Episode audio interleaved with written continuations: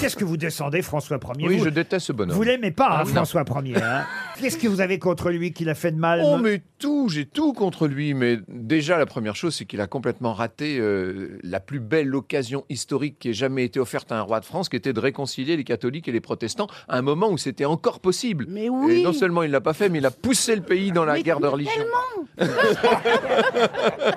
Ça, ça m'a. Moi, je suis comme ça. Alors là. Tout est perdu, fort l'honneur, c'est lui. Oui, ben voilà, par exemple, ça c'est le soir de Pavie, Oui. qui est un des plus grands désastres de l'histoire Oui, oui. de France, de sa faute personnelle, parce que Il lui en veut, mais il lui en veut C'est Papi, dingue. papi. Pourvu que ce soit pas l'invité mystère.